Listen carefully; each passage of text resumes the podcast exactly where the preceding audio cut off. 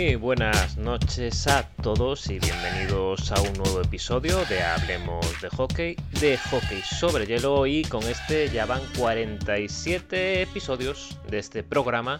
Y antes de nada agradeceros a todos los que nos estáis siguiendo ahora mismo en directo a través de Twitch donde estamos emitiendo este nuevo capítulo. Y también a todos aquellos que nos escucharéis a lo largo de la semana ya sea en iBox, en Spotify, YouTube o donde mejor os convenga. Así que antes de nada vamos con un recordatorio rápido de redes donde nos podéis encontrar en Twitter en arroba hockey, en el canal de Telegram estamos por ahí también en NHL en español, en el Instagram hablamos guion bajo de guion bajo hockey y luego YouTube, Spotify y iVoox que tenemos el mismo nombre, hablemos de hockey y por último Twitch, hablemos hockey. Así, facilito, así que vamos a dar paso ya a la presentación del programa de hoy y en primer lugar tenemos por aquí a Eric. Muy buenas Eric. Hola, ¿qué tal? A Eric lo podéis seguir en Twitter en su cuenta que es arroba Eric. También tenemos a Moy una semana más con nosotros. Muy buenas, Moy. Buenas, buenas a todos. A Moy lo tenéis en Twitter también, en arroba pack-al y en su canal de YouTube, pack al hielo. Javi tampoco puede estar esta semana con nosotros, lo podéis seguir en J MLG y yo mismo Lex, que me podéis seguir en L La Second. Y bueno, esta semana tenemos de nuevo con nosotros para comentar todo lo que está dando de sí la NHL en estos playoffs a Alphonse. Y bueno, además estas últimas semanas ha estado comentando el Mundial de Hockey Hielo, así que no sé, Alphonse, ¿qué, qué te ha parecido el torneo? ¿Qué tal? Buenas noches. Uh, gracias por invitarme una vez más. Un placer estar con todos vosotros. Uh, la, la, final, la verdad es que el, el Mundial siempre, no, nunca te deja indiferente y siempre va de menos a más, que es lo que ha pasado este año. Y, y bueno, sorpresón de Canadá, uh, que nadie esperaba después del mal arranque. Uh, que protagonizó pues que se mm, clasificara así tan in extremis para cuartos y se fuera cargando la selección más dura que le salía en cada momento. Primero Rusia y después Estados Unidos, que parecían selecciones por encima. Y ya no hablemos de Finlandia, que, que había hecho un, un, mundial bastante serio para revalidar el título. Al final, con ese overtime o con esa conexión de Ottawa, uh, que, que acabó ganando Canadá, Bueno, un poco uh, me, serviría el símil como si ahora los Hubs ganaran la Stanley Cup, ¿no? Sería un poco parecido lo que, la sensación que tengo con, Canadá. Fue, de, como digo, de menos a más y al final un mundial nunca decepciona, aunque sí que es cierto que al, ser pasar en el mismo momento que la NHL, uh, la intensidad y el juego físico que hay entre los dos campeonatos es muy notable, a mi modo de ver. Yo creo que se alegraba más de un aficionado de, de Canadiens, ¿eh? Sí. por cierto, por cierto, Alfonso, eh, Anton Lundell, que hizo un mundial bastante bueno, firmó con, con Florida Panthers. Entonces, probablemente lo veamos el otro año ya jugando en el equipo. Claro, el escaparate que supone el mundial, ya sabemos que para.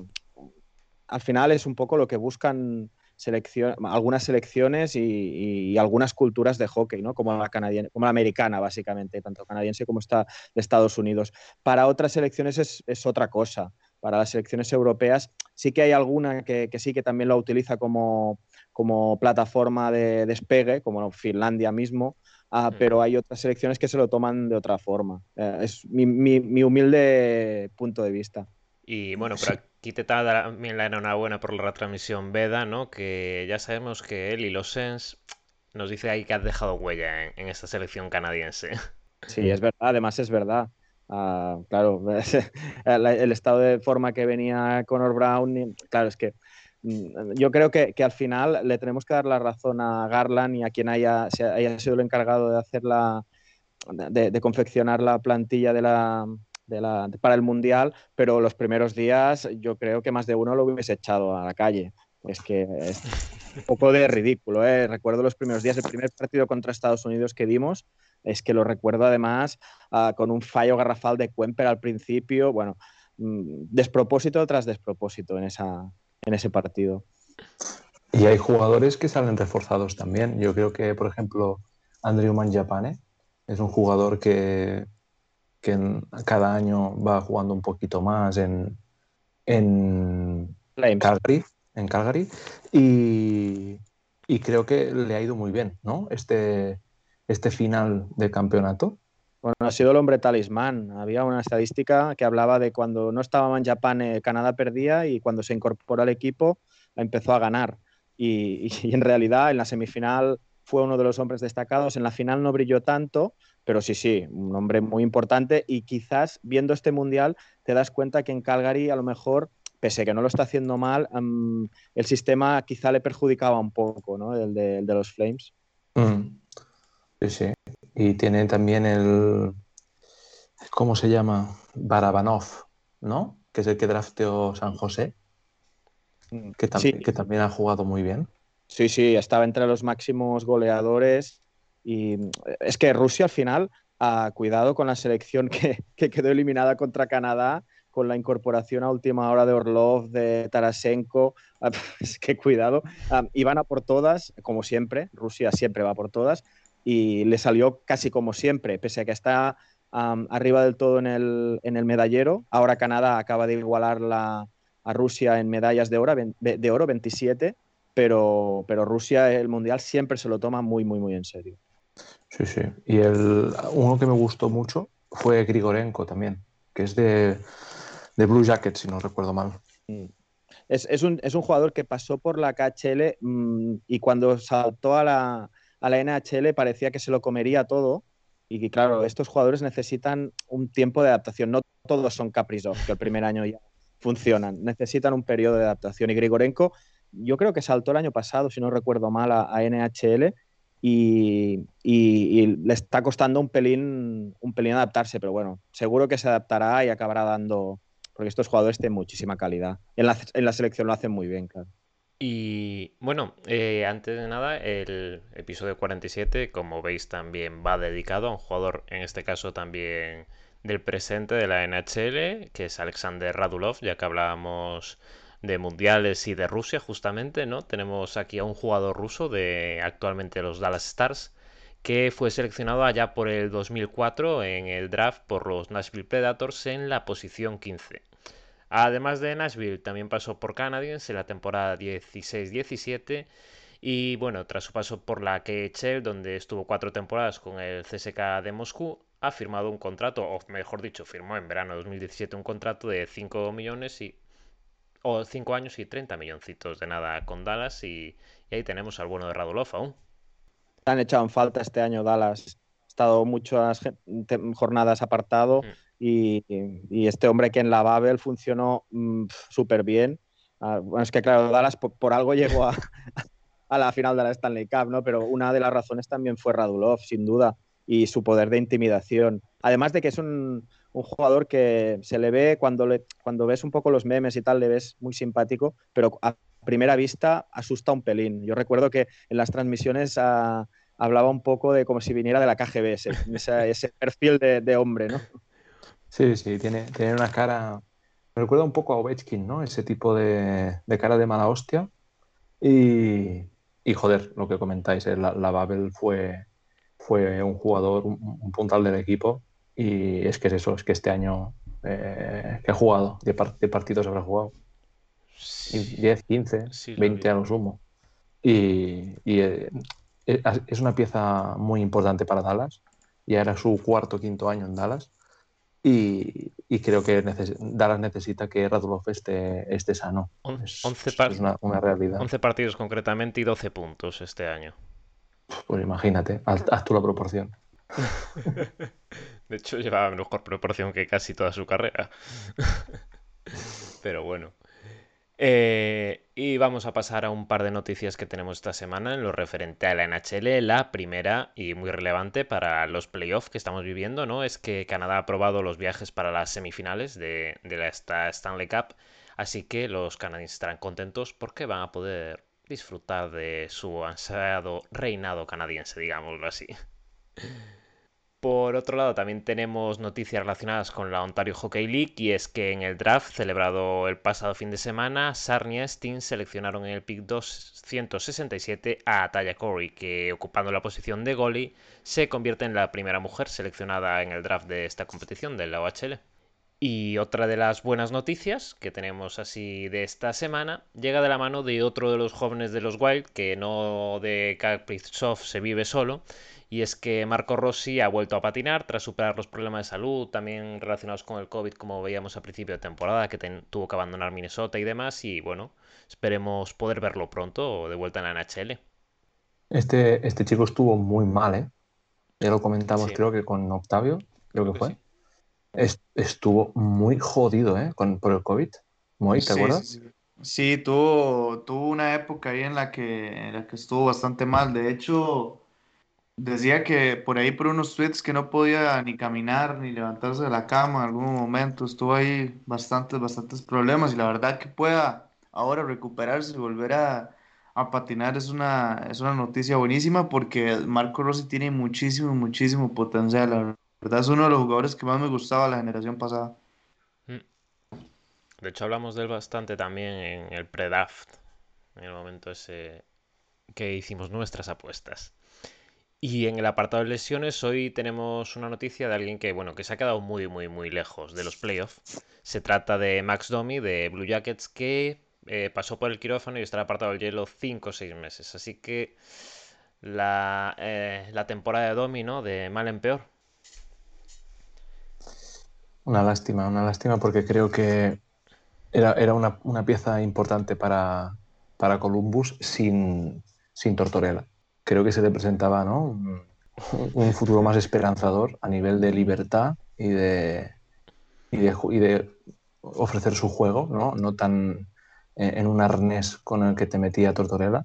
Y es un, es un golpe duro, pero bueno, veremos cómo se mueven también ahora en Free Agency en, en Columbus había sido un reto, un, reset, perdón, para él. Además, irse de Canadá, donde la presión se ve que es muy, muy elevada, porque por ahí pasan grandísimos jugadores que los queman en, media temporada prácticamente. ¿Cuántos jugadores han pasado por Ottawa, han pasado por Canadiens y han pasado por Toronto y en, ninguno de, los tres de las tres franquicias han funcionado? Y en cambio están funcionando en otros sitios. Eso es significativo de que la presión con la que viven esos equipos ah, es muy grande también. Totalmente.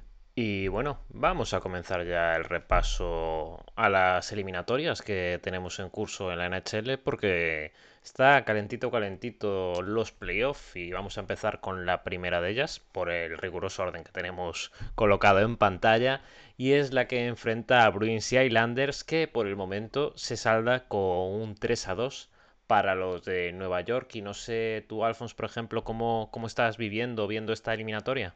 Ah, ¿Sabes qué pasa? Que a mí, a mí ha tocado hoy transmitir este partido la noche anterior y yo tengo como un gafe, que es que cada vez que transmito a los Bruins, palman. Es como, lo tengo ¿Puedes matemático. el siguiente? Eh, pues no.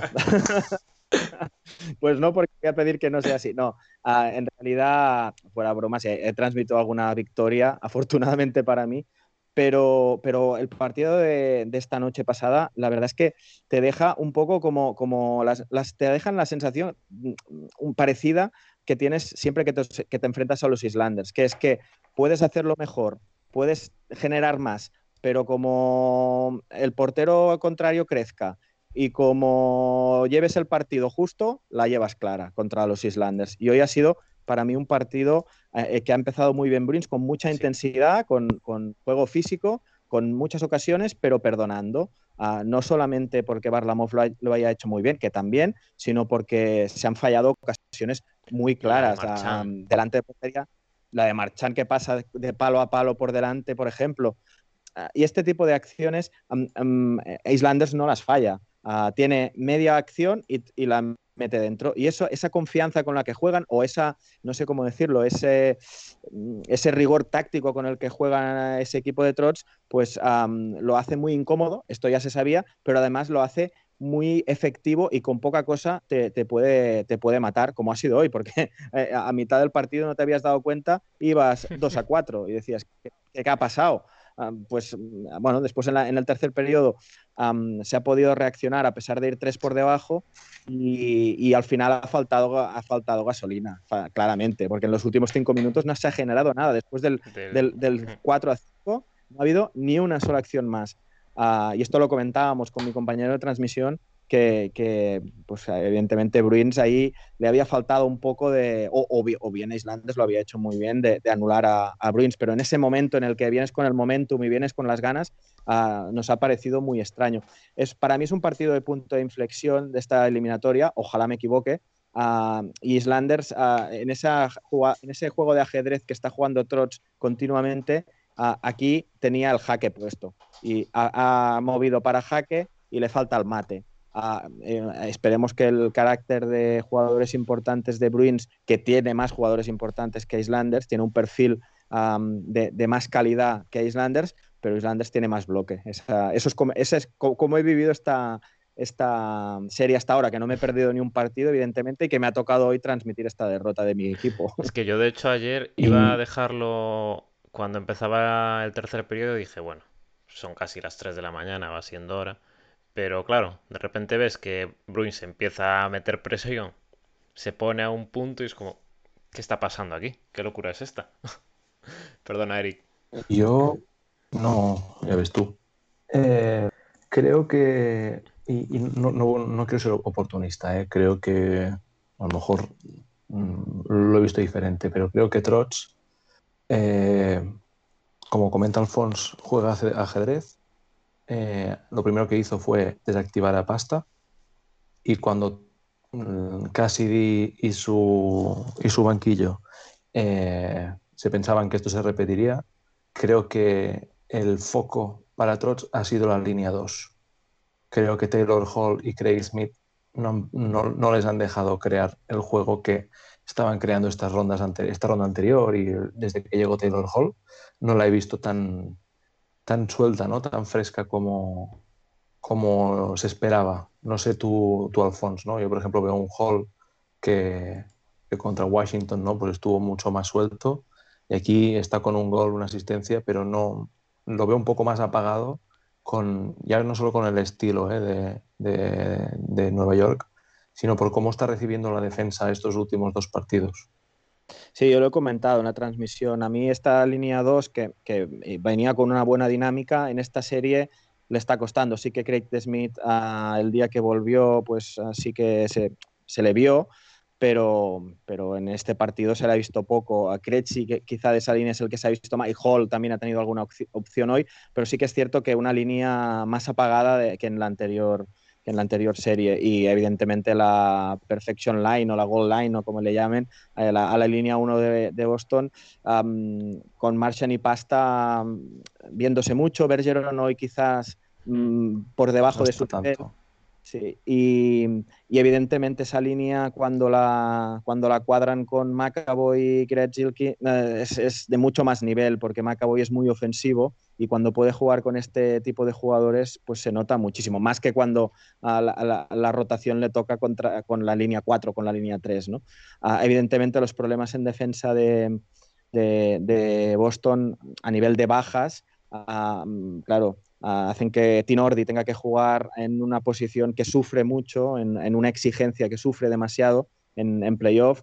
Quizá para aguantar una temporada regular este perfil de jugadores sí, pero para un playoff son un pelín más justitos los jugadores y claro, cuando tienes alguna baja ahí, pues, pues sufres más. Para mí muy significativo que hoy ah, los tres primeros power plays de Islanders, que tampoco era su principal arma en, toda la temporada, ah, han enchufado los tres y de cuatro han enchufado tres. Eso es muy significativo. Y por aquí también nos apuntaba ahora por el chat Antonio, ¿no? Que como un momento clave, ¿no? Del encuentro, cuando Trotz, justo cuando Boston anota el cuarto tanto, el cuarto eh, que se puso con el 4-5, ¿no? Pidió el tiempo muerto rápidamente en cuanto entró el pack y a partir de ahí fue como en plan, a ver, ahora tenéis que hacer esto. Tenemos ventaja de uno y hay que salvarse. No sé tú. Nos olvidamos del forecheck, eh, em, em, defendemos la línea azul y vallas, y vallas, si entran a la valla. Y a la valla ya les ganaremos. Y es lo que ha pasado y de ahí no, se no, hemos, no hemos avanzado nada. Sí, sí, no, evidentemente la, batalla táctica ahí, Trots eh, es un maestro, no creo que haya otro como él. Y, y evidentemente este equipo por algo llegó el año pasado a final de conferencia y por algo em, demuestra la solidez ganando a todos los equipos que se le plantan por delante. Sí que me sigue pareciendo que cualquiera de los dos equipos que salga vencedor, ahora parece que sea Islanders el favorito, pero si saliera Boston, me parece que están a un, escalón o dos por debajo de los favoritos a esta Stanley como, como son Vegas, Colorado y Tampa, a mi parecer. Y, sí, yo, yo, lo veo parecido en cuanto a eso del nivel, perdón Eric, pero creo, creo que por ejemplo el estilo de juego que tienen estos dos equipos, ya sea el estilo de juego de Boston o, el estilo de juego, por ejemplo, muy táctico y, muy a la buena defensiva de, de Islanders, puede contrarrestar muy bien eh, al, equipo que le toca enfrentarse. Me parece que tienen las armas mediante ese, esos caminos como para, para equipararse, ¿verdad? Con sus rivales. Ya, ya comentamos, ¿no? Que quien salga del este eh, será un, un, rival muy duro. Y te quería preguntar antes, Moy, porque tú con los porteros rusos tienes una fijación. Eh, Sorokin jugó un partido, encajó cuatro goles, si no recuerdo mal, Lex. Y desde ese partido, Barlamov lo ha jugado todo.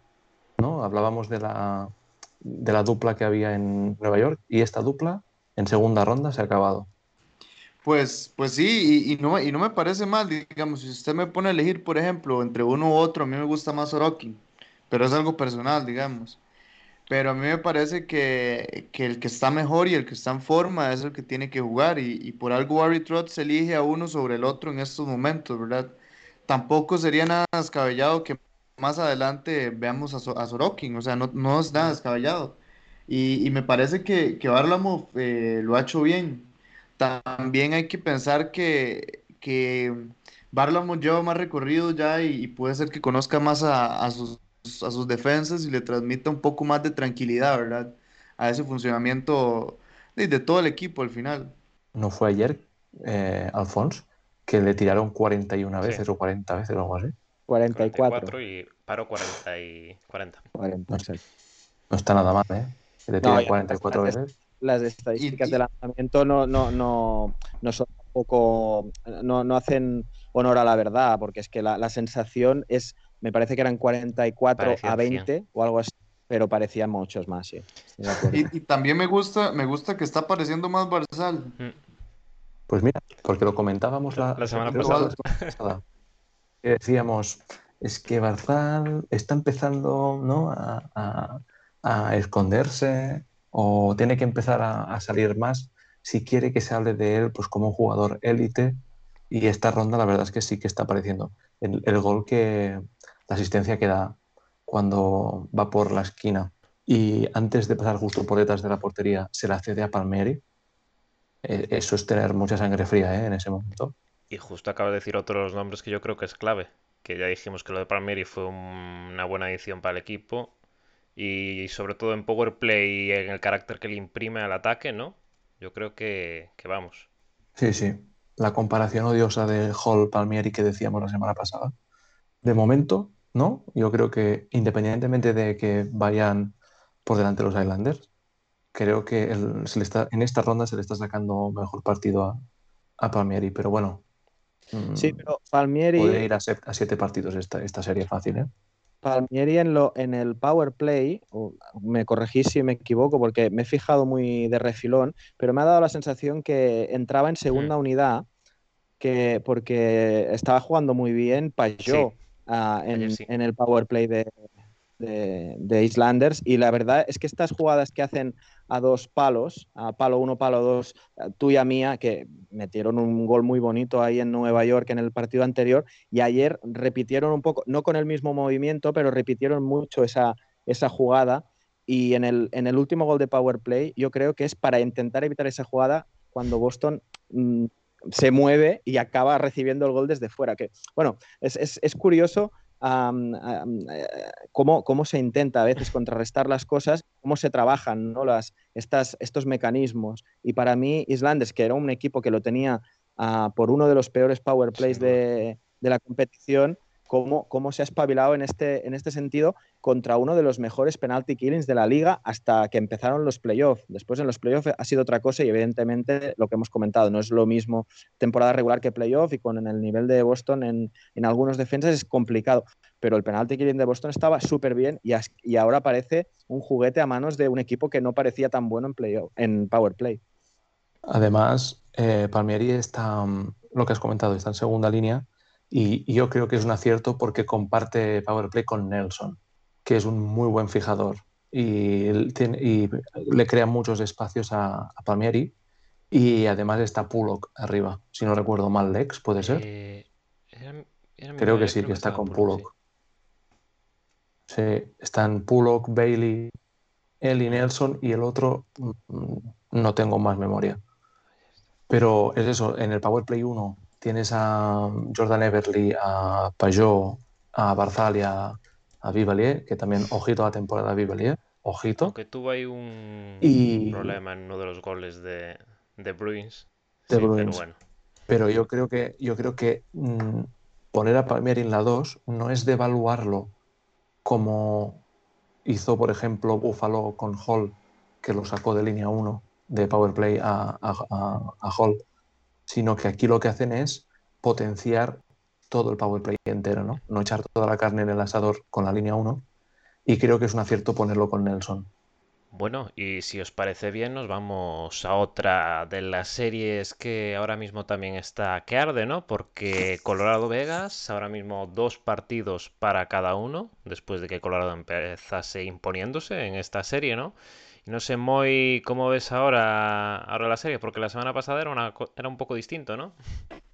Sí, sí, claro. O sea, la, semana pasada era. Me parece que solo habíamos visto eh, el primer partido, claro. me, parece que, me parece que el partido uno es todo de, Colorado, claramente. Los demás partidos, eh, el, mejor equipo ha sido Vegas. Eh, el segundo partido se lo lleva Colorado sufriendo, jugando menos que Vegas, pero se lo termina llevando. Y los otros dos partidos me parece que Vegas ha sido eh, un justo vencedor. Para el próximo partido me imaginaría que Vegas tiene que, tiene que ir a, ganar el partido como de lugar. Eh, y, y, los dos equipos van a estar en ese, en ese, en, ese, en esa misma mentalidad, porque me parece que esta va a ser una serie que de fijo se va a ir al séptimo partido. No veo cómo, digamos, esta, esta serie se pueda resolver por menos, porque aunque Vega juegue mejor, Colorado siempre sigue estando ahí detrás del marcador. Y si ha perdido, ha perdido por, por diferencia, muy poca, salvo el último partido, pero siempre ha estado cerca, cerca del marcador. Entonces me parece que va a estar súper ajustado. Eh, Colorado tiene que, tiene que volver a hacer su, su replanteamiento, a volver a, confiar, eh, por ejemplo, en, Graves, eh, a, volver a más nivel, por ejemplo, de McCarr, McKinnon, que sigan apareciendo, a ver si, si se puede reincorporar Cadri. son muchos factores que van a hacer que, que Colorado mejore para que pueda estar de tú a tú con el nivel que está mostrando Vegas, porque sinceramente Vegas para mí ha sido mejor en, esta, en estos últimos partidos. Mucho más compensado, ¿no? Creo que ha mostrado una profundidad que creo que no sorprende a nadie, pero que cuando llega una segunda ronda y te encuentras a un equipo como Dorado que encima te mete 7-1 en el primer partido, mm, no es fácil reponerse, ¿eh? y esto es cosa de, de, grandes equipos, grandes vestuarios y aquí De Boer yo creo que también ha tenido, ha tenido su, su peso. Así como yo criticaba ¿no? que pusiera a Lenner el primer partido para, para dar descanso a Flery después de menos de 48 horas de, del séptimo partido contra Minnesota, eh, creo que está moviendo muy, bien las líneas. Creo que hay jugadores como eh, White Cloud, eh, Riley Smith, que no juegan más de 15 minutos, pero que, o Alex Stack, ¿no? Cómo, cómo, cómo llega al final de la pista este tío. Eh, creo que no, está, no estamos viendo, por ejemplo, al mejor Stone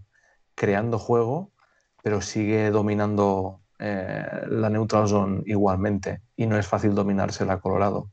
Están, aquí no sé, Moy, tú, tú que sigues mucho a Colorado, me lo podrás decir. Le está costando mucho entrar con el pack controlado al que yo creo que es el equipo más peligroso en, ese, en esa faceta del juego, ¿no?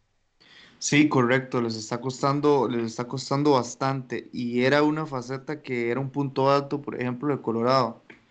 Eh, me parece que todo marcha por, por lo que decías de, la neutral zone que controla también Colorado y Max Stone, por ejemplo. Es un ejemplo claro, ¿verdad? Jugadores que lo hacen muy bien ahí. Eh, pero me parece que Vegas le ha encontrado el tiro, ya sabe cómo, cómo están intentando eh, Colorado hacerlo, eh, entrar a la, zona ofensiva. Me parece que, que el Colorado necesita encontrar maneras distintas, apoyarse en jugadores como, como Girard, por ejemplo, eh, para, para poder entrar de mejor forma. Y no es, no es solo entrar, porque, por ejemplo, lo que pasa es que cuando hay un zone entry, por ejemplo, de, de un jugador como Girard, necesita, necesita eh, que lo acompañen, ¿verdad? Porque es muy fácil, por ejemplo, para un jugador como McKinnon entrar por su rapidez o como Macar entrar, es facilísimo. Pero lo que pasa es que se terminan, se terminan las ideas adelante y me parece a mí que Vegas es un, un equipo mucho más eh, físico, con mucho más colmillo en esa, en esa área del juego y entonces al final eh, quedan nada, ¿verdad? Esas acciones. Eh, a ver, yo, yo sí confío, por ejemplo, en que Colorado incluso puede imponer su juego en, este, en este partido de hoy. Y yo, yo sí creo que, todavía la cosa está muy, muy pareja entre los dos. Eric, yo no sé si usted también ve esto, pero me parece que, que desde que sancionaron a Ryan Reeves y se ha sumado mucho más juego, por ejemplo, en calidad al equipo de, Vegas. Esto, esto es una realidad y creo que creo que es de estas sanciones que le vienen bien al, equipo sancionado. Pero lo que comentabas ahora de Girard, eh, mientras lo estabas comentando, y a lo mejor eh, tú, Alfonso, que, habrás, ah, dado partidos de Penguins esta temporada, me recuerda mucho a Letang, muchas veces con estas subidas que, acaban en nada, que se pierden y que muchas veces incluso son eh, contras de 3 contra 2 para, para el rival.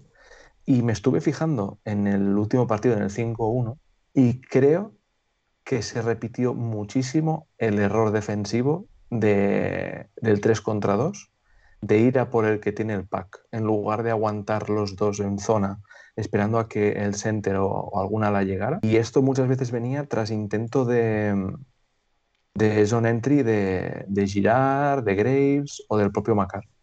Sí, estoy de acuerdo con que sí que recuerda a Letang un pelín Girard, pero en estos playoffs lo estoy viendo menos protagonista que en la temporada regular. En la temporada regular recuerdo haber, haber dado un partido de Colorado, no recuerdo contra quién, en el que me sorprendió a la madurez y el liderazgo de Girard en, algunos momentos. En ese partido también faltaba alguien y recuerdo que con mi compañero lo comentamos, este jugador, cómo ha crecido, cómo, cómo cómo tiene protagonismo desde atrás hacia adelante y, con buena solidez de atrás para, para, proyectarse adelante. Ahora no da esta sensación de seguridad y yo creo que también es un poco, ah, viene todo motivado por la montaña rusa que ha sido esta eliminatoria, ¿no? Empezar con un, como un rodillo, mm, Colorado pensaría, voy a ganar fácilmente a Vegas y nada más lejos de la realidad a cada partido, a cada pique y a cada jugador que parecía que, desequilibraba Colorado a Vegas le hacía crecer. Y claro, cuando estamos hablando desde Pietrangelo hasta a Theodore, evidentemente Mark Stone, aunque no esté anotando, Marchesol hat-trick en el último partido. Es que si encima Vegas está empezando a, los jugadores que normalmente tienen la oportunidad y la fallan, ahora meten tres goles, pues lo tienen mucho mejor. Y, a mi modo de ver, Vegas Ah, le estaba pasando un poco ah, lo que le pasó el año pasado en la Babel, que le falta un pelín de punch arriba. Pachoretti en ese momento no estaba, evidentemente llegó Pachoretti y, lo hizo muy bien, como se sacó ese carácter que tiene tan de él. Se habla poco de él. Y, lo, y, francamente fue para mí uno de los revulsivos de ese equipo. pero igualmente la sanción de Graves, ah, cuando vuelve, como si no pasara nada. Quiero decir, eh, es un, es un, es un equipo compensadísimo que cada, cada soldado tiene su papel y que le ganan el primer partido de paliza, no pasa nada. El segundo vamos a intentarlo, nos ganan ah, de forma ah, muy justa, no pasa nada. El siguiente, y, ahora ah, le han dado la vuelta a la tortilla y van con la dinámica de ganar la serie como parecía que la ganaría Colorado al principio.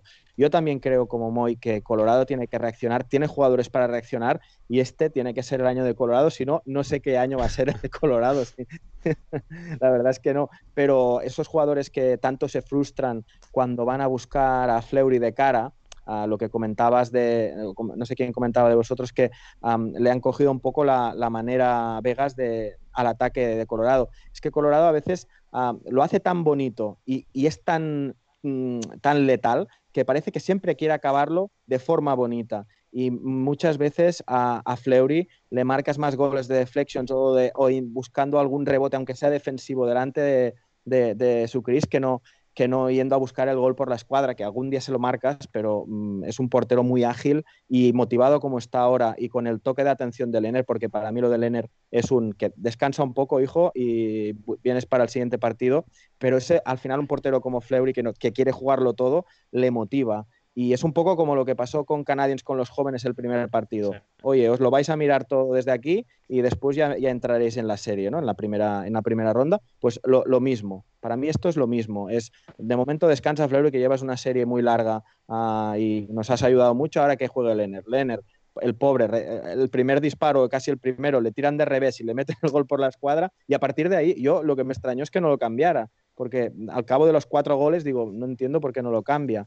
Al final lo cambió en el siguiente partido y Fleury volvió con su dinámica y con su inercia y, es muy importante este portero porque contagia, contagia la, parada increíble y, eso a una defensa como la de Vegas, que es a ver, que, a ver, vale, White Cloud. Decidme otra defensa que no querríais en vuestro equipo, aparte de White Cloud.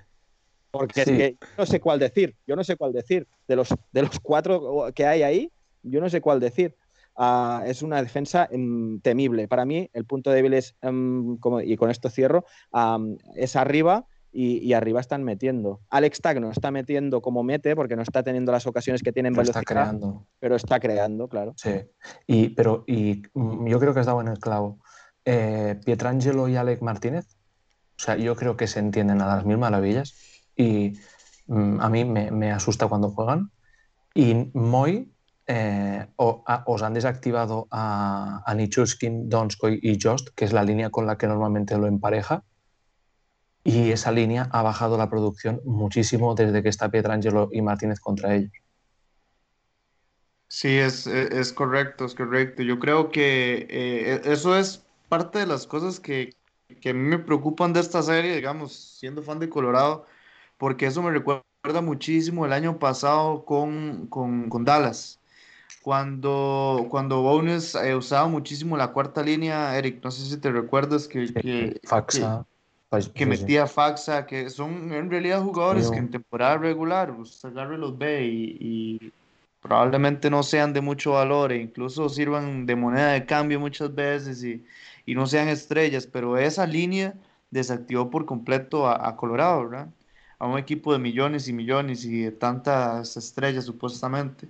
Entonces ahí es donde yo también me voy y, creo que hace falta una mejora ahí en lo táctico, ¿verdad? Para, para poder este, eh, de solventar esos problemas y, ser más inteligentes en los emparejamientos. Me parece que lo que comentaba ya Alfonso de, los goles que le hacen a, a Flores, tiene, tienes totalmente razón de que muchas veces le hacen goles feos, por ejemplo. Eh, con el que gana Minnesota, no, me acuerdo si fue el partido 1 o el partido 2, eh, que, es, que es un, deflection que, incluso el que lo termina metiendo es Alec Martínez. Eh, me parece que Colorado pierde muchísimo, muchísimo ahí con, con, la baja, ¿verdad? De Cadri, en, power plays, etcétera.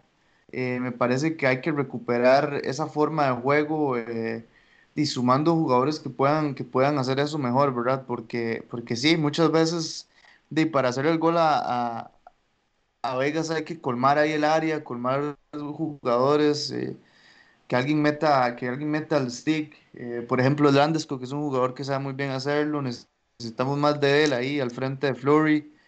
Eh, más, más juego de ese tipo y no tanta, no tanta jugada bonita y tanta entrada de Macario o tanta entrada de Donsko y, y pasas a Rantanen, que Rantanen llegue y la haga solo que haga un jugadón hace falta más, ¿verdad? Hace falta un poco de juego más sucio, más feo, pero, pero que sea efectivo. Y, ya para, terminar, Lex, que estás al, control y, te veo venir. Eh, es que lo ha comentado Alfonso y luego lo ha reafirmado muy con lo del portero, ¿no? Los goles a Flair y todo. Y, Alfonso, has dicho, ¿no? Eh, no sentó a Lenner. Y ahora imagínate que en el siguiente partido a Flery le hubieran metido seis o siete. El no haber sentado en su momento a Lenner, has desactivado a dos porteros en dos partidos. Que por suerte, pues tuvo, tuvo la suerte de que Flery volvió a su estado normal de, de éxito, ¿no? No sé, yo no sé cómo lo veis, pero. estoy seguro de ese. En ese partido, creo que Lenner no estaba ni en el banquillo, ¿eh? en el segundo, en el, en el siguiente partido. No estoy seguro de esto, ¿eh? pero, pero me suena, ¿eh? Me suena. Claro, es que te cargas, te, te cargas el backup. Es jugar ahí una jugada peligrosa, ¿no? Pero por el momento no les ha ido mal. No sé, sí, mira, 2-2 y hoy el quinto, que madre mía. Lástima que pille en horas. Aquí, bueno, Moy, tiene, tiene mucha ventaja aquí, que seguramente lo podrá ver. Lo tenéis que hacer al revés. En vez de quedaros despiertos, tenéis que levantaros antes. Eso, yo es un horario que normalmente veo de la mitad del partido hacia adelante, por la hora que me levanto, más o menos. No, sí, eh, tiene todo sentido el mundo. El problema es que hoy nos iremos a dormir tarde y yo seguramente apuraré al máximo. Mañana no entraré, viviré en el 190, no existirá internet hasta que no haya visto el partido. Y a ver, que a lo mejor con un par de prórrogas aún nos da para verlo. Es un, tema, es un tema interesante que podéis tocar algún día, que hay mucha gente como vosotros que em, tiene que ver el partido en directo porque si no pierde la emoción.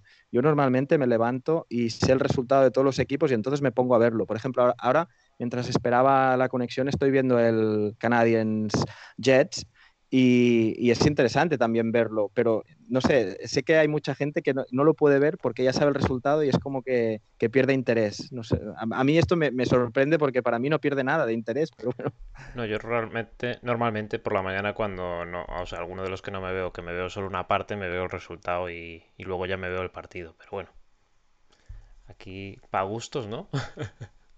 Si no, esquivar, esquivar spoilers tiene que ser, bueno, lo que dice Eric, ¿no? Eh, de, desconectarse y, volver al punto cuando había internet, ¿no? Sí, sí. Yo reconozco que hay, hay muchos partidos en los que no quiero saber el resultado y en playoff menos. En temporada regular, en temporada regular, yo si me como spoilers, pues me los, comí y ya está. Excepto de sí, yo, antes, yo antes veía el partido claramente así en vivo y todo y mandaba comentarios así por el grupo le hablaba a Eric y después Eric me dijo, no, a mí no me gusta ver el resultado. Yo, ah, perdón, Eric. Te he estado haciendo spoiler toda la temporada. Bueno, y ahora vamos con otro spoiler, en este caso el de la serie que enfrenta a Carolina y a Tampa, que por el momento se la está llevando Tampa por un 3 a 1. Y bueno, en el último encuentro, además, los Lightning ganaron 6-4 con tres goles, si no recuerdo mal, de Kucherov y dos de Stankos. Menudo segundo periodo en ese, ese partido. para, alguien, para alguien que aterrice al hockey hielo, que esto a veces os he hmm. escuchado que lo comentáis, ponéis el segundo periodo de ese partido. La locura. A ver. La locura. Totalmente. Sí, porque de, hecho fueron cinco goles, ¿no? De, Sí. Sí. Sí, me parece que sí. Pero sí, fue, fue una locura, fue una locura total. Y qué difícil, pero yo creo que es, a ver, yo es acá un comentario, puede pasar cualquier cosa, pero yo creo que se vio un equipo que podía ganar la Tampa. Es más, el único equipo que podía ganar la Tampa ahí era Florida y ya quedó eliminado. Me parece. ¿Mm? Sí, pasa que Florida también demostró carencias eh, a nivel no defensivo, pero sí de, bajar el culo para volver atrás. Y creo que en eso Carolina, Carolina está un poquito por encima. Pero sí, sí, este, este segundo periodo fue, fue un espectáculo. Fue, yo creo que fueron más de cinco. ¿eh? Creo que fueron siete, siete eh, goles o así. ¿eh? Me refería a los cinco de Tampa, ¿eh? Que estaba pensando si eran ah, cuatro o cinco, pero yo creo que eran cinco. Eh, Stankos, Kucherov, Johnson y Stankos, cuatro, perdón. fue, fue un espectáculo. Pero bueno, está 3 a 1. No sé yo. Está... un espectáculo y una lección para Svechnikov con las sanciones eh, seguidas que cometió. Un jugador de esta talla para que se lo haga mirar también, porque, porque sí, vale, la primera te la compro, la pero es que ya cuando, cuando estás viendo que van a, a gol a gol por power play dices, bueno, ya me, ya me corto un poco, ¿no? Porque un slashing en medio de la pista que no tampoco gana nada, no sé. Ah, fue un poco eh, las sanciones que, ¿no? Sí. Sí, tres. Por aquí, por aquí decimos que son de, infantil, ¿no? Pues, pues, pues me parecieron, eh, alguna de ellas me pareció de infantil total, ah, porque en un momento en el que los Keynes se podían llevar el partido, parecía cómodamente, ah, le dio aire a, sobre todo el primero de Stamkos, es, es aire puro el que le da ese power play. Y, bueno, después ya se desató la locura, ¿no? Ya Tampa dijo, bueno, es que aquí o nos espabilamos o esta gente nos gana eh, se pusieron en la marcha más que Tampa parece que siempre tiene guardada para el momento que la necesita y es la sensación que da. Después, eh, este año no se les ve tan, tan seguros como, como el año anterior en la Babel, que decías, es que van a ganar o van a ganar. Es que ni, es que ni Dallas, desactivando a los equipos como desactiva, parece que le vaya a ganar. Y el único que le plantó cara, a mi modo de ver, de una forma más seria fue Islanders, aunque el primer partido uh, fue muy claro para Tampa en esa Babel. Eh, Islanders, uh, cuando empezó a, a, darle el mando a Matt Martin y a repartir por ahí, fue cuando, cuando un poco le, le plantó cara a Tampa, pero para mí Dallas en la final no fue, no fue rival. Y este año me da la sensación, uh, lo hemos visto con Florida, del, del que se esperaba muchísimo, uh, con Keynes, del que también se esperaba sí. mucho y ha demostrado que son equipos que sí que le han planteado dudas, han, han generado mucha, mucha incertidumbre en algunos aspectos del juego de Tampa y se nota que hay jugadores que no están al 100%, sobre todo en defensa, y estoy hablando de Hetman y Sergachev. Básicamente, Chernak ha, dado un paso adelante y está siendo un poco el líder de esa defensa, y, el resto, ruta, bueno, hacen...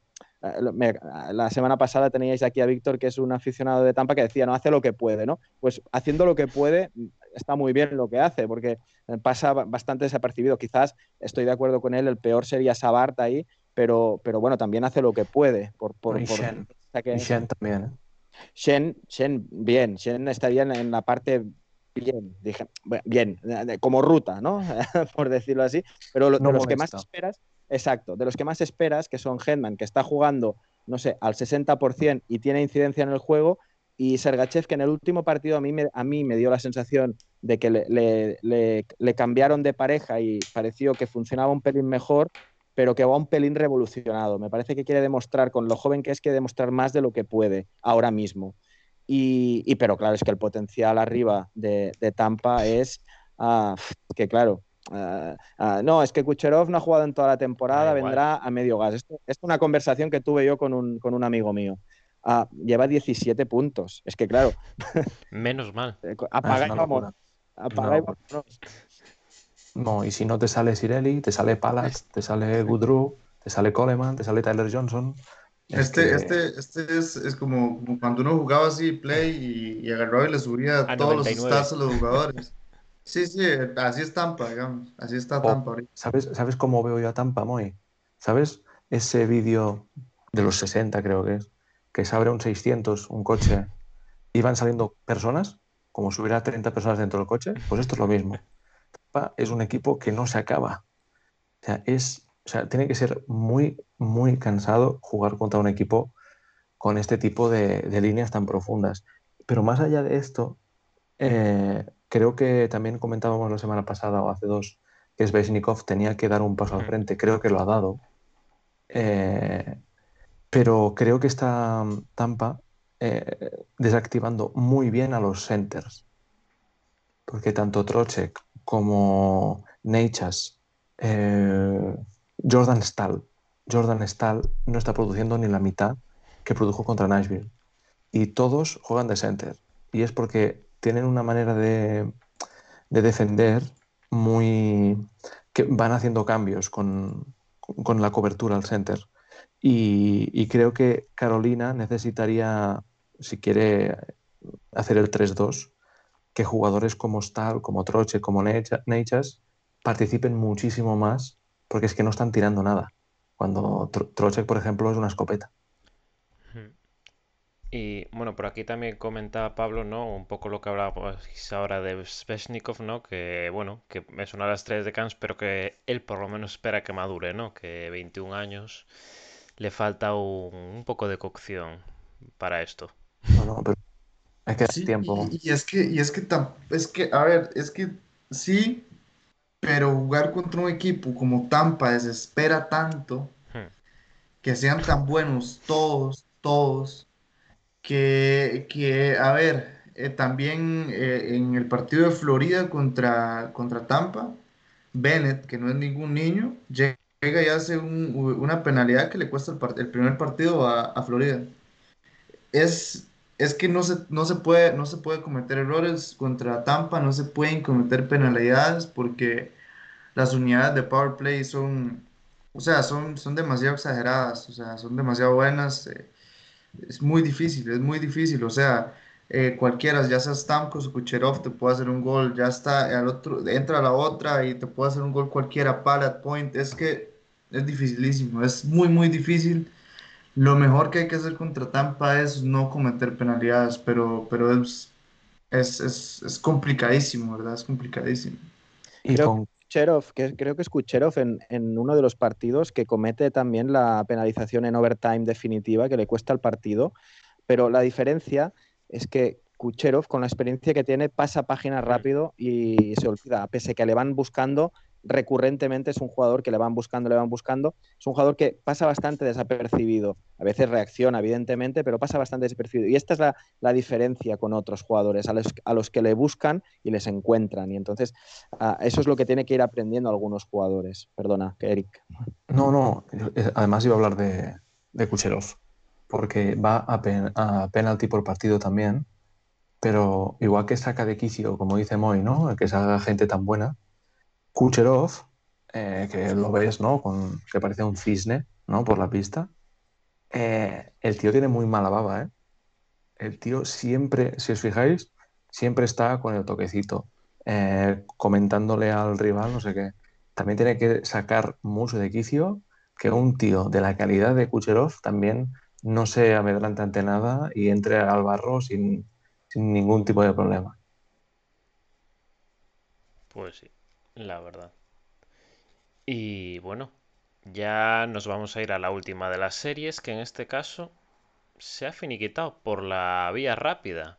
La verdad es que Canadiens no le han dado ninguna oportunidad a, a Winnipeg, un 4 a 0 con esta última victoria en el overtime con gol de, de Toffoli. Y bueno, antes de nada, por aquí Nieves, Alejandro nos ponía que bueno, que llegaba tarde hoy, pero quería felicitar a los fans de Canadiens, que les han dado una lección.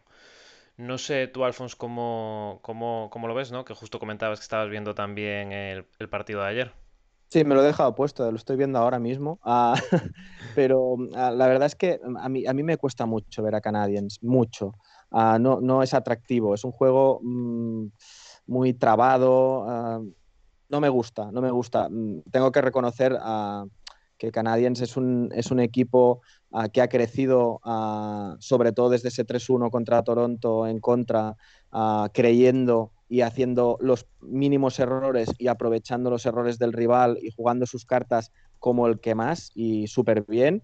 además tiene una línea de jóvenes que, la verdad es que ya que ya lo estaban haciendo muy bien durante la temporada, pero que en playoff lo están haciendo igual o mejor. Y eso pues tiene muchísimo mérito porque son partidos ah, de mucha más presión y, en los que el peso histórico de la franquicia también tiene que, ser importante, la presión que comentaba antes de los equipos canadienses, pero Canadiens tiene que ser mm, abrumadora la presión con la que juegan. Uh, solamente tenemos que recordar que a Price se lo cargaban una semana antes de empezar los playoffs por bajo rendimiento. Y fijémonos el rendimiento que está dando Price, del que ah, seguramente aquí entre nosotros Moy dudaría, pero el resto no. Ah, Price es un pedazo de portero y sobre todo es un portero de playoff, quizás más que de, regularidad, pero de grandes ocasiones. Pero también en esta serie contra los Jets tampoco ha tenido que esforzar, o la sensación que me ha dado a mí lo que he visto, no ha tenido que esforzarse tanto como, como, como en la anterior. Y ah, yo esperaba más de Hellebuck. Ah, para mí, Eh, cuando, cuando se quedó eliminado Toronto, para mí Toronto no tiene los porteros ah, para, para, ser un contender real de, la competición, no tiene ese portero que cuando estás jugando mal te soluciona el partido, un poco lo que le pasa a Penguins. No tiene, no tiene esa, esa pieza en portería que digas, uff, qué porterazo, ¿no? Ah, Price lo es. Y Hellebuck para mí también lo es, pero en esta serie no me ha dado esta sensación porque ah, en ese partido que iba más justo no, ha, realizado esa parada a la que nos tiene acostumbrado ni, ni, ha generado esa seguridad que al final el portero no solamente es la parada, sino generar esa seguridad a la defensa con la que también se juega o se puede arriesgar un pelín más. Ah, la sensación de, de, los Jets es que mm, además no han sabido aprovechar las cosas que han ido pasando en la, en la serie, a diferencia de los Hubs. Los Hubs con, con el encontronazo entre Sheffield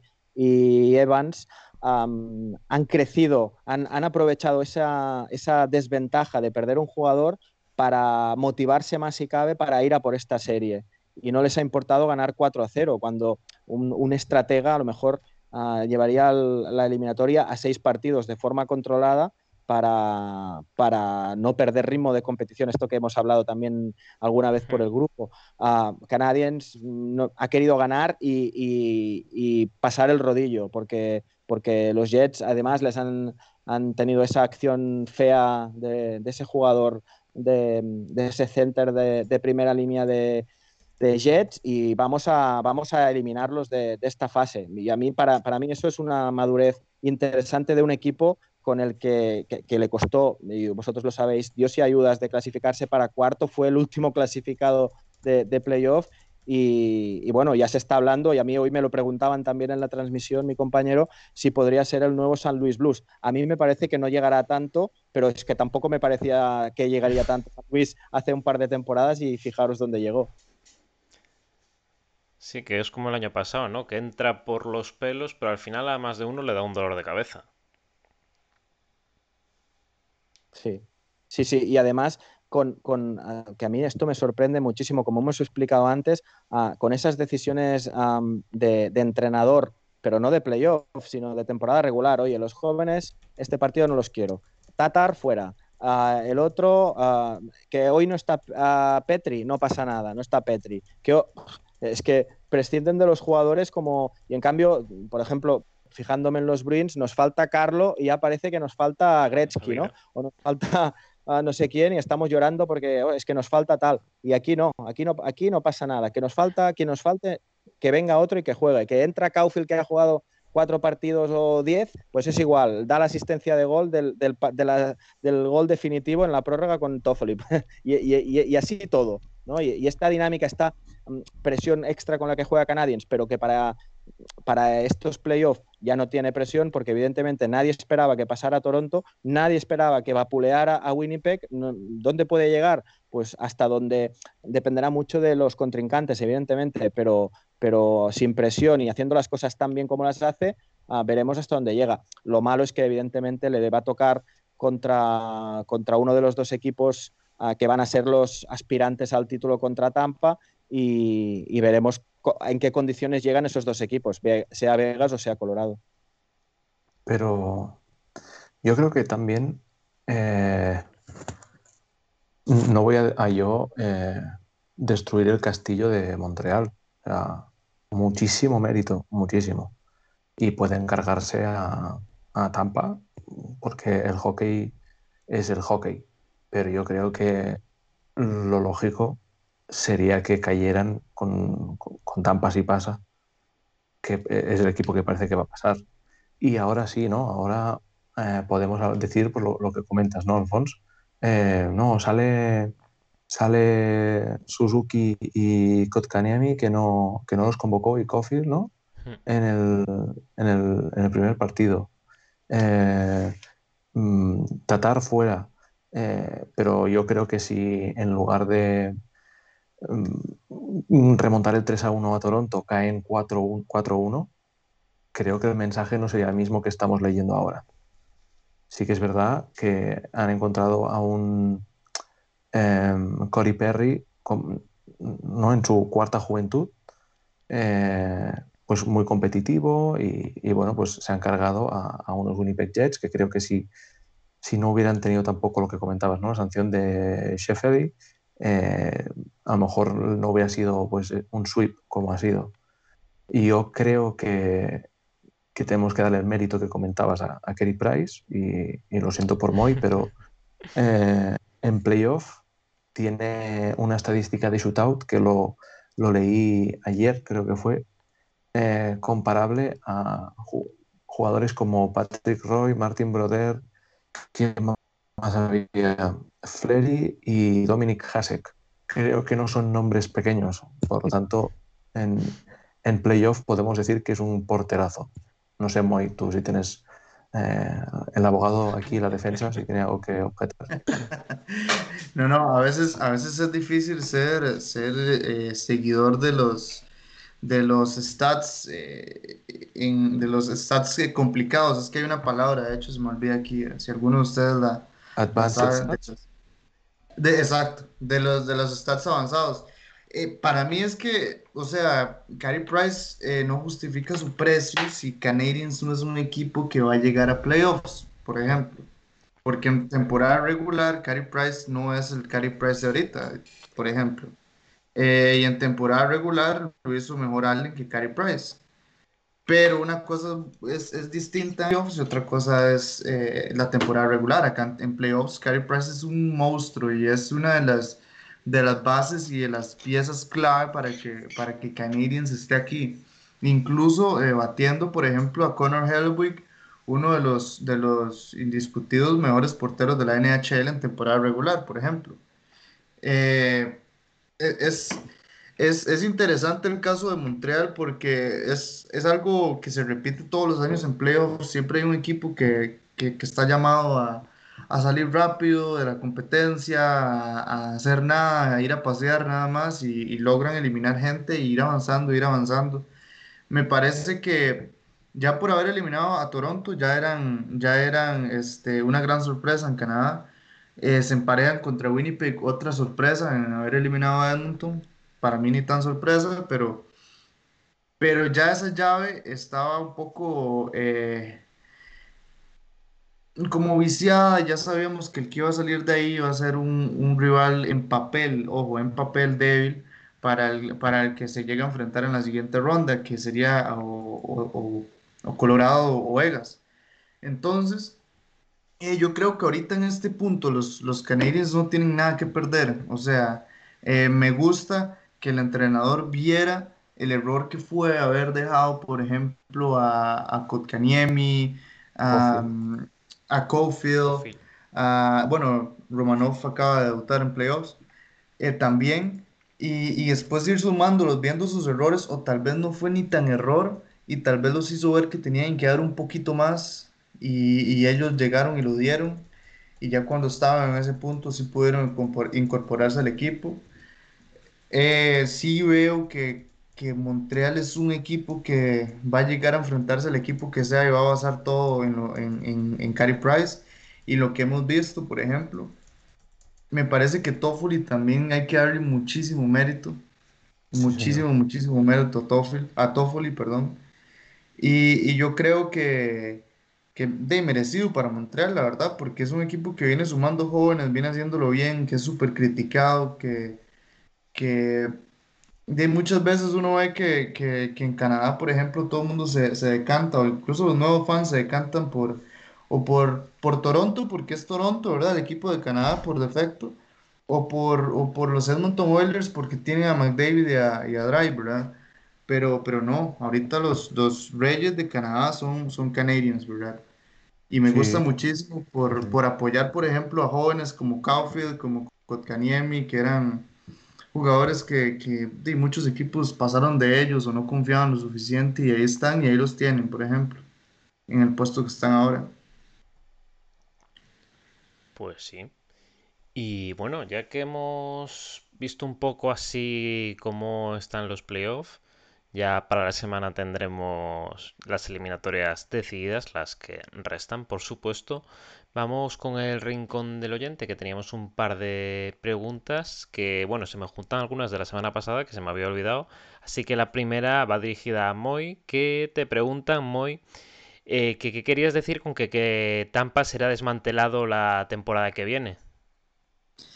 Ah, este, ahorita Tampa está por encima del, salary cap, por ejemplo, con, con, Kucherov.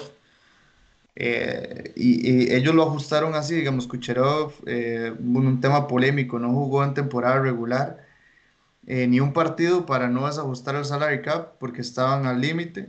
Termina temporada regular, Kucherov vuelve, se reincorpora, pero el equipo está a 17.5 millones, me parece.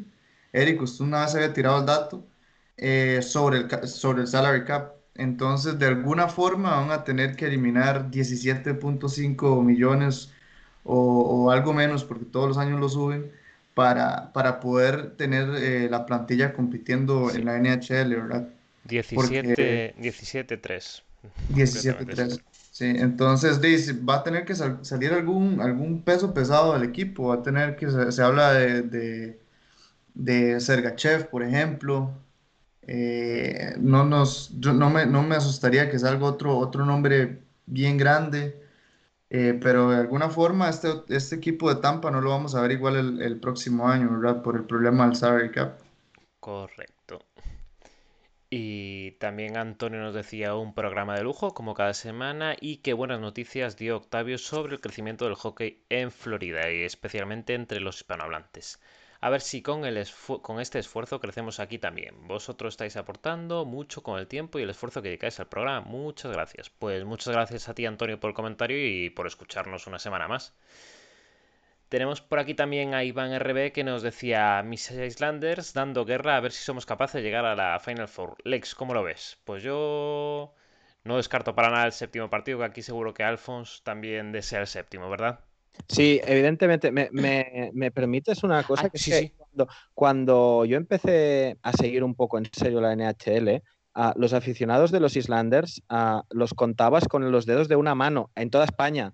Recuerdo, hay, hay, un, hay un chico que ahora no voy a recordar el nombre y me sabe muy mal, que es de Igualada, que, él, decía, él decía, yo soy el único Islander de toda España. Yo lo recuerdo muy bien ese chico porque, porque me hacía mucha gracia y, la verdad es que, que ahora mm, no sé si es ah, porque los resultados están, están también acompañando o por qué razón, o por, o por ir en contra de los Rangers, no, no, sé cuál es la razón, pero es que conozco a muchísimos, bueno, conozco, eh, oigo hablar de muchísimos aficionados de los Islandes, que me alegro, ¿eh? me alegro porque tiene que haber aficionados de todo, de todo el mundo y de todos los equipos, pero, pero me, me genera mucha como, como, ternura, ¿no? De pensar que hace 20 años o no sé ya cuántos ah, solamente conocía a un aficionado de, de Islanders y ahora eh, en mi entorno mismo tengo gente que ya me está chinchando porque, porque nos han ganado ese partido de ayer. El efecto Trots también. seguramente tiene que ver muchísimo, claro. Y también por Twitter nos dejaba Alex1976 una sugerencia. Eh, ¿Podríais explicar un poco el penalti de Mark Sheffield sobre Jake Evans de la semana pasada? Entiendo que es penalti porque fue muy violento o hay alguna otra circunstancia que se me escape. Muchas gracias por esto y por el programa semanal. No sé tú aquí, Eric, si, si puedes ayudar un poco a Alex. Sí, le pitan charging, que es una carga eh, lo que pasa es que bueno, hay diferentes niveles de carga. O sea, una carga normal pues son dos minutos, una carga menor y, y luego ya pues va, va, subiendo, ¿no? Te puedes ir a la, a la, a la, penalización mayor, ¿no? Que es, también depende del árbitro. Eh, pues sobre todo es eh, si hay mucha más violencia en, el, en, el, golpe. La carga puede ser tanto en las vallas como en, en a hielo abierto, ¿no? Open ice campo abierto y, y, también contra el portero también hay mucha más penalización porque es juego sucio, pero a Sheffield también lo que le pitan es la lesión. creo que eh, cuando hay una lesión, pues eh, siempre la penalización es, es mucho, mucho mayor, eh, siempre que hay un, un, lesionado en, en, la pista y después también estaría pues, ¿no? mala conducta, ¿no? si, si fuera directamente a, a, cargar a alguien pues para, hacerle daño con el partido parado, pues ahí todavía sería más sanción y, y, la multa económico, económica también sería mucho más alta. ¿no? Creo que aquí lo que cogió mucha, mucho eco fue que fuera en la última jugada, con el partido ya decidido, con el gol marcado, no podía evitar nada, ¿no? Y en lugar de, frenar o hacer un hit, ¿no? Un, golpe, un check mucho más suave, hmm. pues no sé si salió la frustración, ¿no? Incluso hay tomas de vídeo donde parece que si en lugar de ir con, con el hombro a cargar contra él, se hubiera lanzado ¿no? con, con el stick, quizá hasta hubiera evitado quizá el gol. Y básicamente eh, es eso, eh, es una penalización mayor, que son, pues son 5 minutos o 10 si hay, lesión, y, ya te acarrea sanción de partidos cuando, cuando pasan este tipo de, situaciones, ¿no? de que hay una conmoción, alguien tiene que abandonar el partido.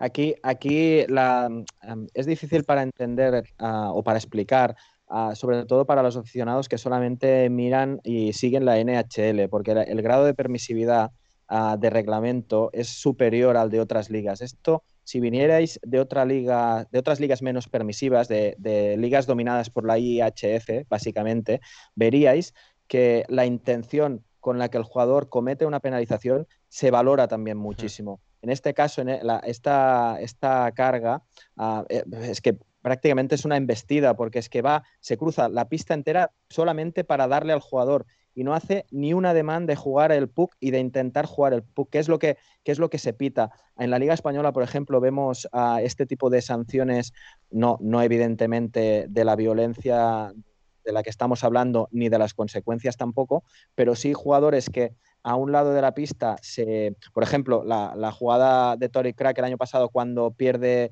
el casco, que, salió también por Twitter o por el grupo, no recuerdo, alguien ah, lo vi, que alguien lo comentaba. Ah, que va por él, eso es, es, lo que se valora. Y aunque la NHL es más permisiva en general con el reglamento, hay una línea que cuando se cruza con la iglesia hemos topado, que es la de las, la de las concussions, la de las mm. conmociones cerebrales y, la de las acciones muy feas, ¿no? Como, como, la de Graves con, eh, con, Raves con Graves, ¿no? Ah, ese tipo de acciones no, no gustan y lo que tampoco gusta, evidentemente, es este, este esta, esta, lesión. A nivel de IHF, cuando hay una, por ejemplo, una carga en la cabeza ah, y el jugador lo tienen que retirar de la pista con camilla, es muy habitual que le cueste expulsión de partido, aunque el jugador que se marcha con la camilla, cuando lo sacan fuera, salga por su propio pie, pero el simple hecho de que entre la camilla dentro para retirarlo,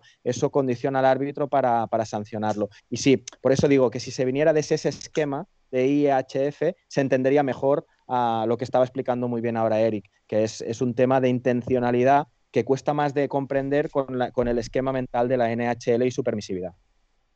Y, por cierto que a mí me pareció súper, súper eh, blanda la, la, sanción que termina recibiendo Schaefer.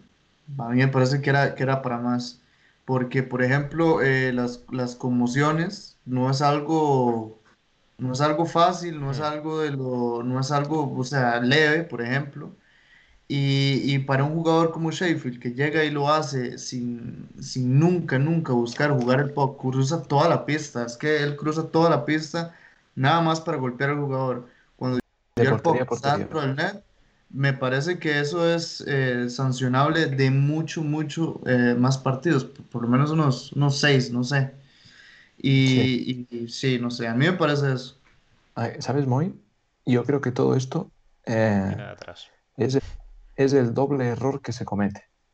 Y es que no sancionas como, como deberías a otros jugadores, con otros jugadores, quiero decir Wilson, y, luego eh, te vuelves a equivocar eh, haciendo una sanción más o menos con Sheffield. Eso es como cuando un árbitro de, fútbol, ¿no? de, soccer, saca una amarilla, se equivoca, ¿no? y a, la siguiente falta ya le saca una tarjeta al otro eh, para compensar. Pues no, te has equivocado dos veces. Pues esto es lo mismo. Correcto.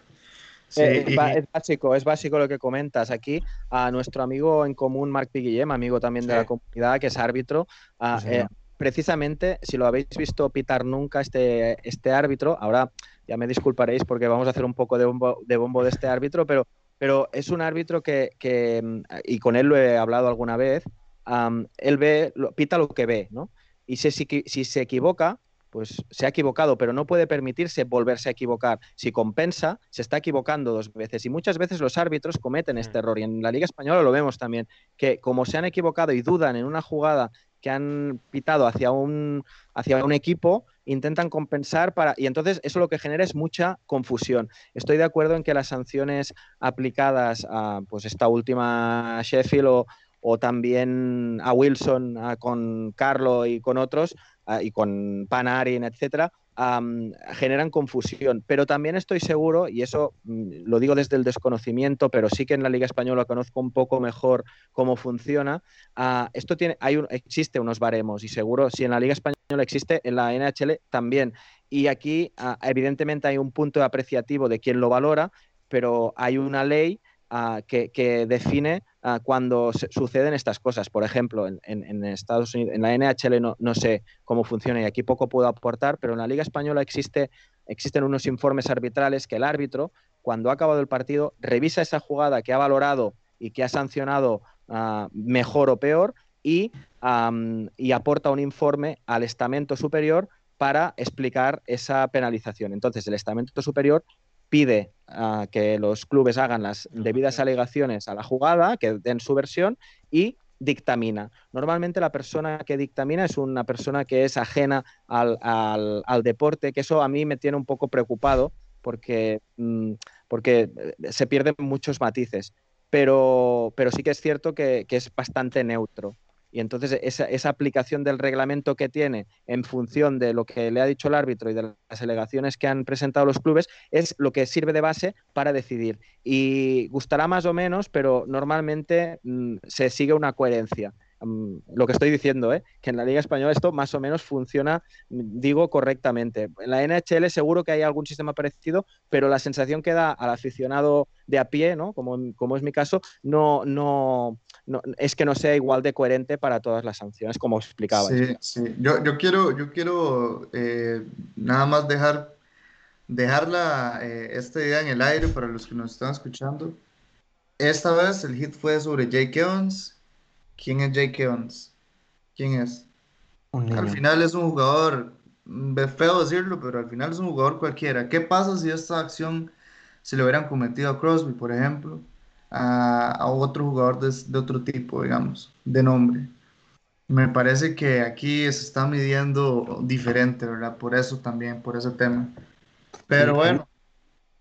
Hay un documental en, en YouTube que se llama Behind the Stripes, eh, que es pues eso, un día en la, en, la vida de un árbitro de, hockey. Creo que dura media hora o una cosa así y es interesante. Eh, creo que, bueno, es el punto de vista de los partidos desde, desde la posición de, árbitro, que aquí, como comentaba Alfons, eh, Marc, que hay una, hay una visita de Marc pendiente y desde aquí lanzo el guante porque creo que tiene muchas cosas que contar. Eh, e-, es, interesante ver eh, que nosotros, ¿no? Cuando vemos una decisión arbitral que no nos encaja, ¿no? O que no esperas, porque eh, al final tú, como aficionado al hockey, y si eres aficionado a un, equipo en concreto, ¿no? Como casi todos, te formas tus patrones, ¿no? De, va, esto van a ser dos minutos, aquí, como es marcha, no se la pitan. Tú, tú te vas creando estas estructuras pero luego cuando, cuando lo ves desde dentro, ¿no? desde en este documental, ¿no? se ven las reuniones de los comités, por lo que comentabas, Alfonso, ¿no? De, los documentos que tienen que revisar y, te das cuenta de que el hockey es muy rápido para el que ve eh, el partido desde su casa, pero es que para el árbitro también. Y, la verdad es que tiene que tener mucha sangre fría y, no, es nada, no es nada fácil. Es un documental que recomiendo. Además, en la Liga Española pasa, y supongo que la NHL será parecido un poco más macro, a que los árbitros también tienen idea, o sea, tienen, mm, no voy a decir prejuzgado, pero sí que saben cada jugador por dónde sale, ¿no? Si es un jugador más duro, si es un, si es un ah, Ryan Reeves o si es un, ah, no sé, ah, un, un Matt Martin o si es un Nelson, o si es un, perdón, un Wilson, o, tienen muy catalogados a los jugadores. Y entonces eso es muy peligroso también, porque puede, puede llevar a, a que con un jugador que ya sabes que es duro, le sanciones rápidamente de forma más dura para intentar parar su actitud cuando no se lo merecía, ¿no? O, al revés, ¿no? Que digas, este, la protección de estrellas, ¿no? Esto, muy seguro que ahí en Estados Unidos tenéis un nombre para esto de la, protección de estrellas, porque lo he escuchado yo alguna vez. Ah, no es lo mismo que, que vaya a Nathan McKinnon y, haga un cross-checking delante de la cara de todo el mundo a que lo haga cualquier otro jugador de perfil bajo. Y eso, eso también es preocupante, porque no da un mensaje ah, de igualdad y de, coherencia a, los propios jugadores, que al final son los que no entienden nada y, intentan ah, ganar ventaja pues, de otras formas. Correcto. Y... Y, Lex, yo no sé, no sé, acá tal vez me estoy saliendo un toque del, del guion, pero quería comentar también, antes, de que, antes de que se nos vaya, porque veo la hora, ¿verdad? Eh, comentar un poco de, la, de la lotería del draft que también se llevó a cabo. Y el ganador fue con la primera posición Buffalo Sabres, que va a elegir de primero. De segundo vamos a tener a Seattle Kraken, de tercero a Anaheim, de cuarto a New Jersey Devils, de quinto a Columbus Blue Jackets, de sexto a Detroit y séptimo a San José. Cierto, cierto. Owen Power, ¿no? Parece. Apunta. A todas luces parece Owen Power, o sea, demostró, y, lo quería comentar porque aquí tenemos a Alphonse también, eh, de que demostró, por ejemplo, Owen Power eh, ser un jugador que está preparado para competir totalmente con, con jugadores NHL o, o KHL o la liga que sea de adultos, ¿me entiendes? Lo demostró que tiene la capacidad de hacerlo y, y yo creo que marcha más por eso, por el jugador que está más listo en este draft para jugar y ese jugador es, es Owen Power.